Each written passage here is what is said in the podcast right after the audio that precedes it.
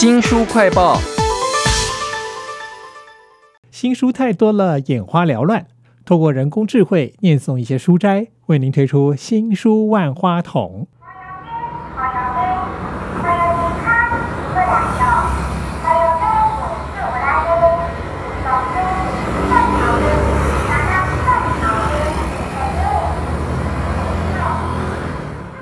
有没有流口水呢？为您介绍这本书，叫做《世界销魂鸡料理》啊，用最常见的鸡肉部位变化出一百道最经典的各国诱人的鸡的料理。作者呢是家常料理食谱作家和百万人气部落格杨晴，他搜集了亚洲、欧洲、美洲和非洲三十多个国家的鸡料理的食谱啊，带你踏上一场美食冒险。从法式经典的法式蓝带鸡排，到香辣的韩式炸鸡，再到意大利猎人式炖鸡，以及印度奶油鸡，黎巴嫩竟然有柠檬大蒜烤鸡，还有匈牙利的红椒酸奶炖鸡啊，涵盖了世界各地的美味佳肴。到底有哪一些世界销魂鸡料理呢？鸡肉应该是世界各地接受度最高的肉类。这本书搜集各国的鸡料理食谱，过程虽然琐碎又困难，却也极为有趣。我以台式料理和中式料理为原点，再以我较为熟悉的日式料理踏出第一步，环游了亚洲、欧洲、美洲和非洲超过三十个国家或地区的料理文化，挑选出在台湾也能找到食材与容易烹调的鸡肉料理。例如，我对地中海料理很感兴趣。因为这里盛产无花果、橄榄、葡萄和柑橘，往往可以在这些国家的料理中发现这些特产。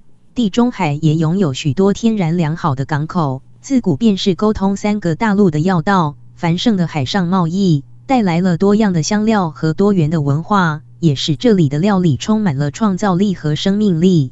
新冠肺炎肆虐，在可以自由旅游到每个国家之前。不如先从料理的途径来探索这个世界。世界销魂鸡料理啊，用最常见的鸡肉部位变化出一百道最经典的各国诱人的鸡的料理。不只是鸡啊，台湾的吃有多种的食材跟变化哦，包括了半桌火锅、牛排、炸物。如果从历史来看的话呢，台湾也可以吃得到八大菜系哦。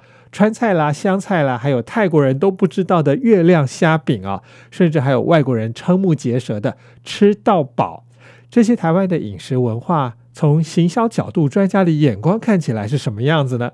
为什么明知道是行销包装，台湾人还是这么爱吃呢？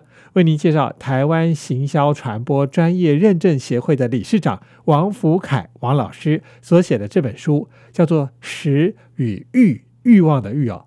大快朵颐的餐饮趋势全攻略，我们为您挑选了一篇啊，深入了解吃到饱。台湾的吃有多少变化？半桌火锅、牛排、炸物。如果要从历史来看，早期的吃到饱餐厅有不少是诉求便宜又大碗，龙虾、和牛，甚至更高级的食材，动辄一人三千到八千元不等。就是吃个人生胜利组的概念。我们在吃到饱餐厅用餐时，会有一种压缩的用餐体验，因为菜色多样性高且内容丰富。有些人会希望能够在短时间之内回本，但也有人只会酌量取用，有时可能感受到用餐的舒适度降低。尽管消费者明知道前往吃到饱餐厅可能有浪费或不经济的可能性，却还愿意吃，原因是什么？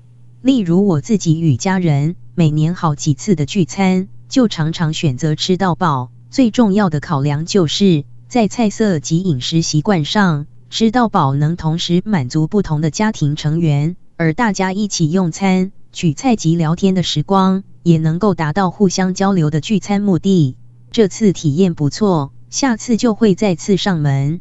因此，除了讲究食材，也在意餐厅整体的空间动线、气氛。现行的吃到饱餐厅已经有不错的品牌形象，但是消费者仍会因市面上越来越多其他品牌竞争而变心。业者更需要思考对品牌的忠诚支持者，提供独特的专属服务或惊喜。其实，值得吃到饱餐厅思考发展的，应该是对单独前往餐厅的消费者更加友善。哪天，当我们希望一个人为自己庆生时，也能在吃到饱餐厅轻松自在的吃下二十片牛排、三十只虾，然后心满意足的结账，这也是一种很棒的体验。大快朵颐的餐饮趋势全攻略。讲到吃到饱的相反呢，就是精致的饮食，而且是慢慢吃的法国的文化。那法国绝对不是只有那种男女调情啊，或者是挑逗，或者是埃菲尔铁塔啊。为您介绍周杰伦最伟大的作品这首歌，他的 MV 呢，取景拍摄的地点，书名叫做《欢迎光临沙玛丽丹百货》。如果用法文念起来，可能就是沙玛丽丹。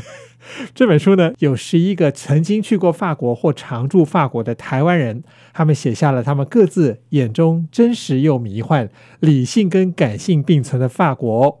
其中这一篇呢，介绍的是沙玛丽丹百货公司有两种很特别的职业，一个是门房接待员啊，不过他们自称是礼宾人员了哈。另外一个则是专门讲述百货历史的说书人啊。竟然有这种说书人的工作，但是他们最常被问到的是厕所在哪？这个时候要急着介绍历史，还是要先告诉他厕所在哪呢？书名叫做《欢迎光临沙玛丽丹百货》。这本书用第一人称啊，述说了他们内心真正的想法，还有就是阅人无数、解决难题的各种日常哦。常常啊，他们工作了一天之后的，却觉得好像已经过了一生。来听听，欢迎光临沙玛丽丹百货。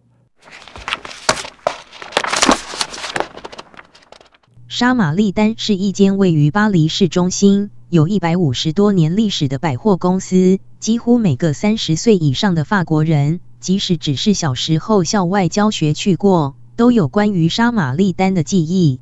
我来工作之前，对他的唯一记忆是从顶楼露台看出去的塞纳河景。对没去过巴黎的读者而言，或许对他也不陌生，因为红遍华语市场的歌手周杰伦，就是在他那个新艺术风格的顶楼拍摄了最伟大的作品的 MV。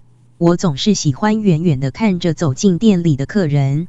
事实上，客人不会马上看到我，因为他们的视线总是会被眼前的新艺术造型楼梯所吸引。每个人都会打从心里发出“哇”的赞叹。其声之大，连十数公尺外的我都能感同身受。然后觉得自己能在这座如博物馆般美丽的百货公司上班，是一种幸福。尽管我可能在几分钟前才刚刚被一个奥客骂到臭头。讲述百货历史的说书人，工作之一是在时间允许下，就要向客人诉说沙玛丽丹百货公司的历史。这是我们与其他百货公司最大的不同之处。我的法国同事们似乎都很热衷于这件事，常常跟客人一聊就是半小时，以至于其他人的所有问题都会落到我身上。我最常被问到的问题是出口在哪里。我通常会用手指给面前的客人看，如果他们的眼睛够锐利到可以看到我的手，他们也可以看到出口。毕竟入口就是出口，而且就在旁边。然后。他们就会露出找到自己大脑的表情，跟我道谢，羞愧的夺门而出。而对于那些问我厕所在哪里的客人，我都会为他们感到庆幸，找对人问了，否则我的同事们才不会管他们是否憋得住，一定要跟他们说说沙玛丽丹百货的历史。您第一次到沙玛丽丹吗？我心里想，废话，不然干嘛问厕所在哪里？请容许我告诉您，不论客人问什么，同事总是这样开场，然后开始说故事。书名叫做《欢迎光临沙玛丽丹百货》，有没有觉得这工作非常有趣呢？想要自己做鸡肉料理，又可以享受全世界不同的口味吗？想要享受美食，又能够看穿背后的行销秘密吗？感谢您收听新书快报的新书万花筒。也请记得帮我们新书快报按个赞、留言分享。我们不只请人工智慧来帮忙，也需要您的帮忙啊！欢迎有兴趣当新书快报的志工跟我联络。我是周翔，下次再会。